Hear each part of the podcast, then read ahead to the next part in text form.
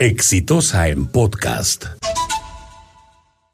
Mientras nuestros políticos se ponen de acuerdo sobre si se adelantan las elecciones, no se adelantan las elecciones, yo los encerraría a todos en el Parlamento y que resuelvan el problema y nos avisen qué decidieron. Pero mientras tanto, mientras tanto, los ciudadanos estamos esperando que casos como el ocurrido en las últimas horas con la señora Yolanda Rodríguez no se vuelvan a repetir porque los ciudadanos estamos hartos de vivir en esta sensación de inseguridad que no es solo una sensación, es una realidad. Los peruanos no estamos seguros, estamos agobiados por la delincuencia que se ha apoderado de nuestras calles, que nos tiene sometidos al terror donde una pareja que llega pacíficamente a su casa no sabe si va a poder llegar viva al lugar donde viven porque unos delincuentes corriendo de la policía a balazos disparan contra ellos y matan a la señora Yolanda. Esto no puede seguir así. Y lo peor es que está claro lo que hay que hacer. Es decir, acá lo que faltan no son ideas sobre cómo enfrentar esta situación donde pongamos, cambiemos el orden de los miedos, donde el miedo no lo tengamos los ciudadanos, sino lo tengan los delincuentes porque está claro que necesitamos con urgencia recursos, porque no puede ser que haya cementerios de patrulleros y vehículos policiales que deberían estar en la calle por la manera como se han manejado las, adquisiciones de la Policía Nacional. Necesitamos vehículos, motos, policías en la calle.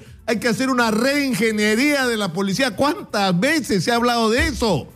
No necesitamos a policías cuidando a gente que no necesita que la cuiden. No necesitamos policías haciendo labores administrativas. No necesitamos policías haciendo de semáforos. Necesitamos policías cuidando a la gente en la calle. Pero policías que estén articulados, que tengan acceso a tecnología, que estén comunicados entre ellos.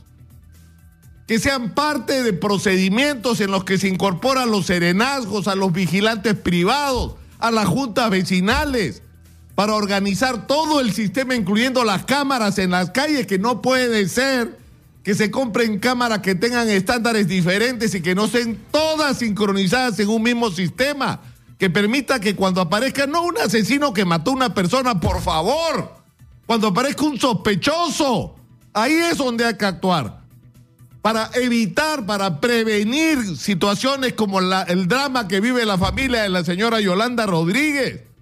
Sabemos lo que hay que hacer y hay que hacerlo, pero eso supone decisión política de las autoridades de todos los niveles. Pongámonos a hacer de una vez por todas lo que hay que hacer acá. El general Morán dijo, necesitamos 100 millones de dólares para integrar, o 100 millones de soles para integrar las cámaras. Yo pregunto, ¿ya se hizo? ¿O se va a hacer un expediente técnico que va a demorar dos años, señor, para resolver una cosa que es de vida o muerte para los peruanos? Necesitamos con urgencia vehículos, tecnología, cámaras integradas, es decir, nos aburrimos acá de repetir lo mismo. Y las cosas no cambian porque no se toman las decisiones que hay que tomar y no se hace lo que hay que hacer. La gente está esperando con desesperación, valga la redundancia, que esta situación cambie y cambie de una vez por todas, insisto. No es un misterio lo que hay que hacer. Se trata de hacerlo, señor, simplemente, no es tan complicado. Este fue un podcast de Exitosa.